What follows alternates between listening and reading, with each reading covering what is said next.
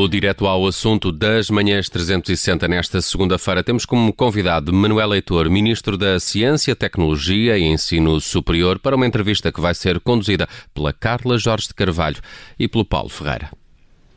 Senhor Ministro, bom dia, bem-vindo. O senhor está a regressar depois de um período de confinamento, foi diagnosticado no dia 12 de outubro com Covid-19.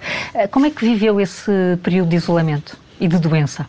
Sobretudo confinado, isolado, eh, sempre sem sintomas, sempre sem sintomas e, portanto, certamente com uma, com uma grande ansiedade para perceber que não tinha contagiado ninguém, mas também e, sobretudo, com muita humildade perante esta ignorância coletiva que todos estamos mergulhados e, e, e, percebendo que é porque temos que aprender mais a viver numa sociedade com risco. E essa penso que é a mensagem a, a, a passar a todos. E depreendemos que respeitou sempre as regras eh, eh, de etiqueta respiratória e do distanciamento eh, possível. Tinha estado uns dias antes de ser diagnosticado numa reunião do Conselho de Ministros, aliás, todos os seus colegas fizeram testes entretanto, esteve também com a Comissária Europeia de Inovação, que, se soube entretanto que também esteve doente. Conseguiu perceber como é que foi infectado e se contaminou também alguém? Um... Estive em Bruxelas, numa reunião a preparar a presidência portuguesa, onde estavam várias pessoas do gabinete da comissária.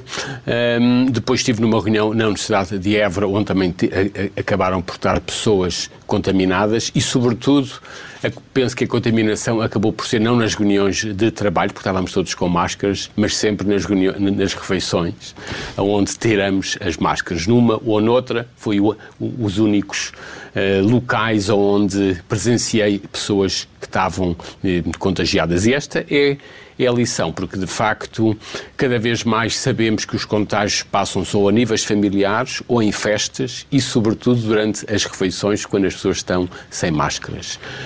Um, e, obviamente, todo o cuidado é pouco para essas zonas e, sobretudo, a máscara acaba por ser uma ferramenta particularmente importante. E hoje o debate que emerge a nível mundial, mesmo entre cientistas, ainda na última editorial da revista Science, era chamada a atenção para medidas simples, como o uso de máscaras, como até o gargarejar com desinfetantes, mas são medidas simples que nos podem um, prevenir e, sobretudo, evitando as refeições em grupos que são particularmente eh, críticas e hoje tenho quase a certeza que fui contagiado Foi numa dessas refeições. E como soube que estava infectado?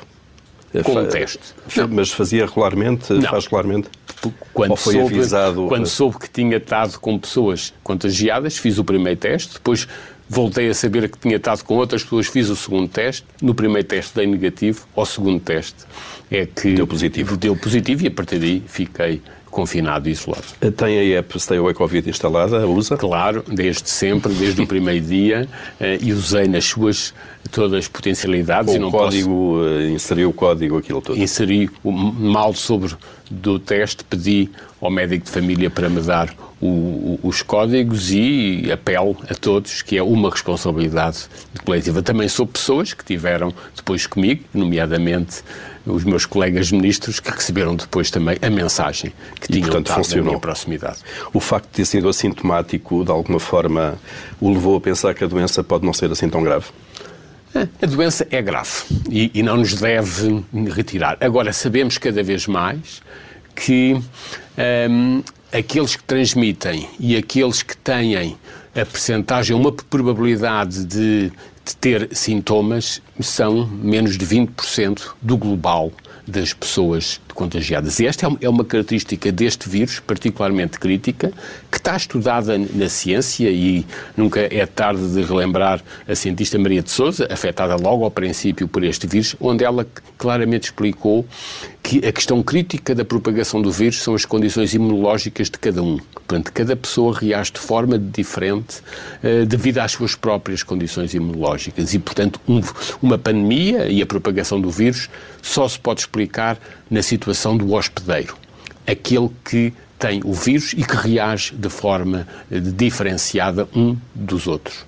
Sr. Ministro, eh, já disse que tem a convicção de que terá sido infectado durante uma refeição. Eh, hoje o Presidente da República está a receber os partidos, primeiro até o, Primeiro-Ministro, para perceber se, há, se vai haver necessidade de decretar o estado de emergência novamente no país e há medidas em cima da mesa como recolher obrigatório. Sendo esses momentos críticos, esses das refeições, parece-lhe que essa medida pode ajudar de alguma forma, pode contribuir para controlar a pandemia? O, o, estado de emergência é uma questão, e é sobretudo uma questão né, naturalmente do foro político, que, que pode uh, ser vantajosa para pontualmente facilitar eh, a, adoção de, de, medidas. Já o confinamento não me parece, porque obviamente sabemos um, que mesmo em situações de confinamento continuam a haver festas, uh, reuniões familiares e, e por isso isto é muito mais um processo de responsabilidade individual e social. Não é com o confinamento que se, que se eh, previne um, ehm, uma reunião ou uma, uma festa familiar ou outro tipo de, de festas continuam a existir. E, por e, isso e o recolher obrigatório já seria uma possibilidade? Não me parece que não, não me parece que, que seja uma necessidade. Está-se mesmo a ver noutras zonas, como em Espanha, onde o recolher obrigatório não funcionou. E, portanto, não, não, não será por aí, não... Não parece. As medidas que aquele longo Conselho de Ministros extraordinário uh, tomou uh, no último sábado são aquelas que devem, neste momento, parece ser aplicadas? neste momento, o apelar à responsabilidade de todos é aquilo que é mais importante. Naturalmente, que sabemos que, para além daquilo que é a consciência individual e social de, de todos, temos as medidas concretas no sistema de, de saúde, que, obviamente, o seu reforço é particularmente crítico, porque sabemos que a questão de evitar qualquer colapso e de reforçar eh, naturalmente, e, acho que todas as palavras são poucas, de reconhecimento aos profissionais de, de saúde que estão nas linhas da frente e que efetivamente ajudam a, falar. Eu próprio senti isso, nunca fui a um hospital, mas o acompanhamento telefónico do Serviço de, de Saúde é perfeitamente impressionante em termos de qualidade e da proximidade de 10 pessoas. Todos os dias me falavam a saber como é que eu estava, o médico de família. E não era por ser eh, ministro? Penso que não. Sei que acontece com, com, muitas outras pessoas. Talvez, obviamente, tenha tido algum tratamento especial, mas devo reconhecer um, eh, que essa proximidade é particularmente importante. As residências universitárias têm sido um dos focos de transmissão do, do, do vírus.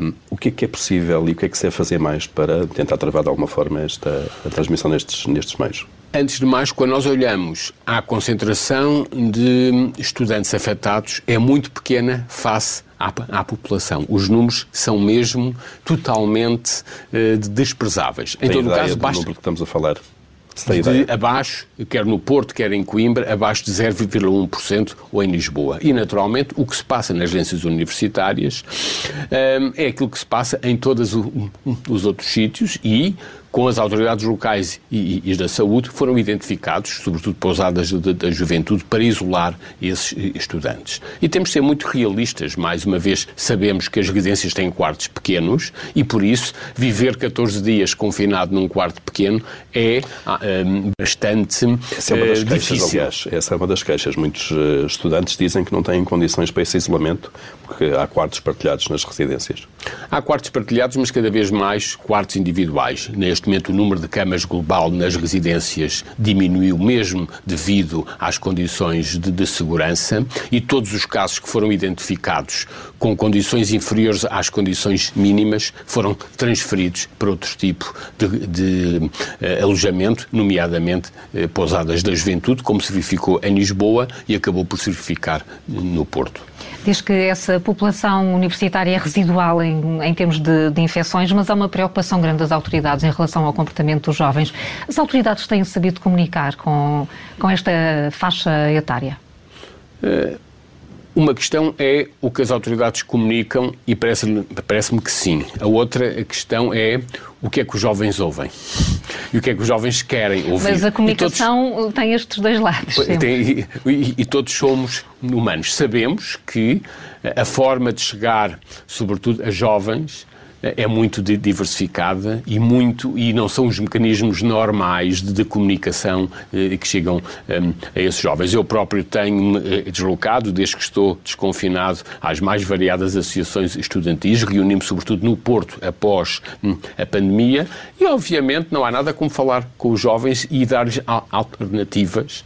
E, e, sobretudo, mais uma vez, um, eh, alimentar a ideia que é preciso o uso de, de máscara, evitar um, os ajuntamentos e, sobretudo, as refeições.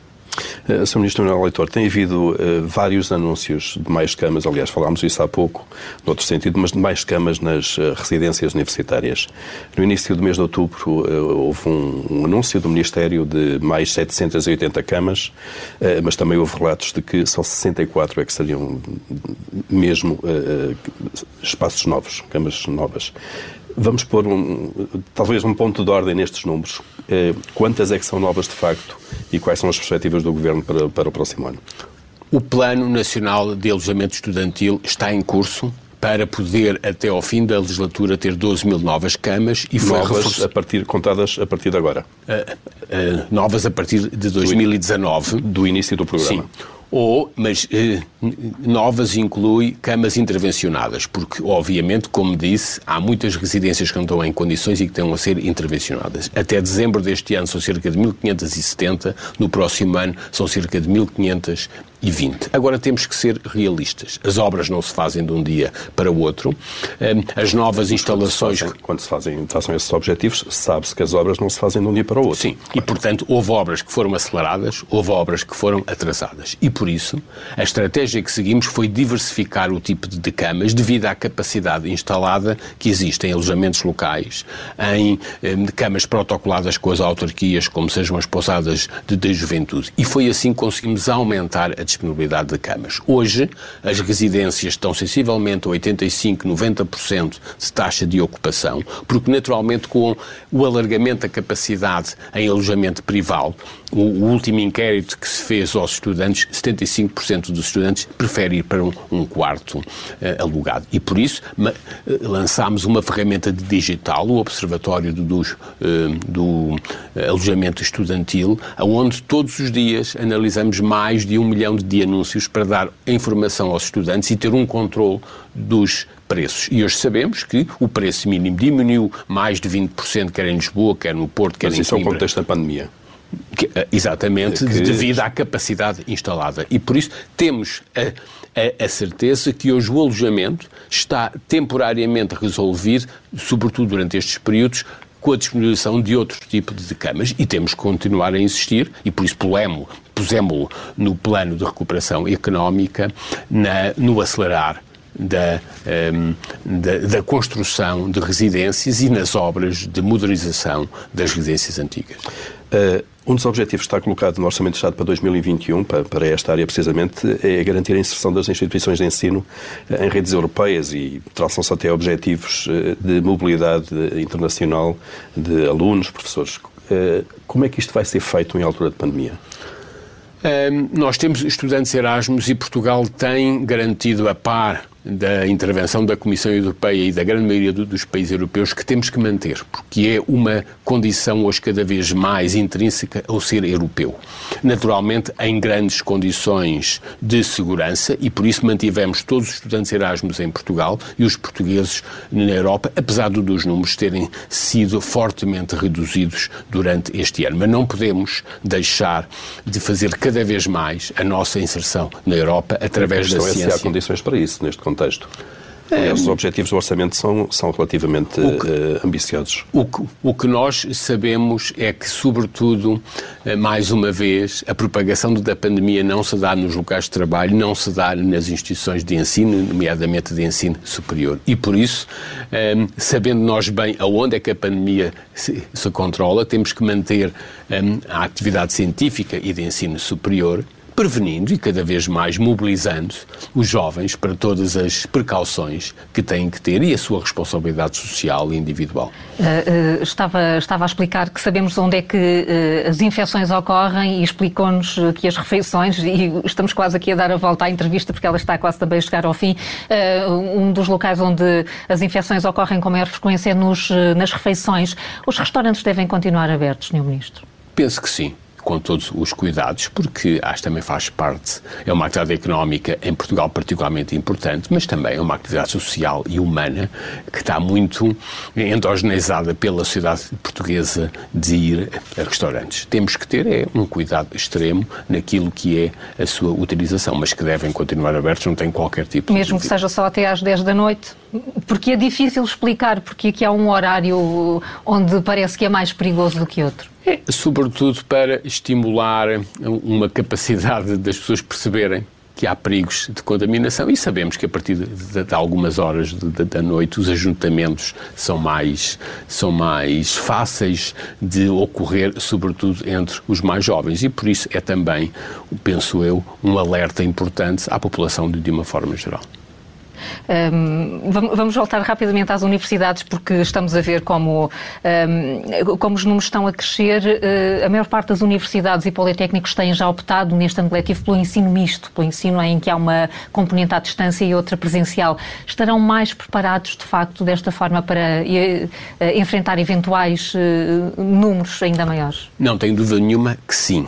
Não nos podemos esquecer que por detrás deste mecanismo, temos uma rede de comunicações pública um, para a ciência e para o ensino superior, criada desde o final do, do, dos anos 80, que foi, em março, particularmente reforçada e que hoje está uh, e tem uma inserção no contexto europeu que permite a todos os estudantes e docentes e investigadores estarem efetivamente ligados. Entretanto, abriu-se e expandiu-se essa rede a todo Portugal, Vila Real, Bragança, a Faro, e hoje temos, de, de, de facto, uma rede única em Portugal que permite uma eh, total digitalização daquilo que é o ensino. Mas o ensino tem que continuar a ser presencial. Esse é o objetivo, introduzindo sempre as inovações pedagógicas que forem possíveis face ao realismo que tem que ser seguido diariamente.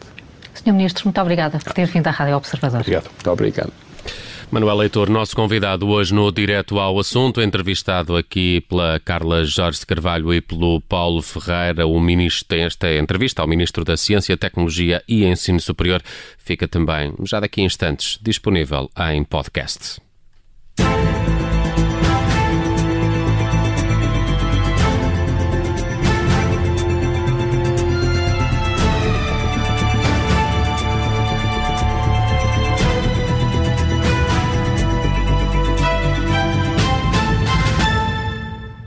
Obrigada por ter ouvido este podcast. Se gostou, pode subscrevê-lo, pode partilhá-lo e também pode ouvir a Rádio Observador online em 98.7 em Lisboa e em 98.4 no Porto.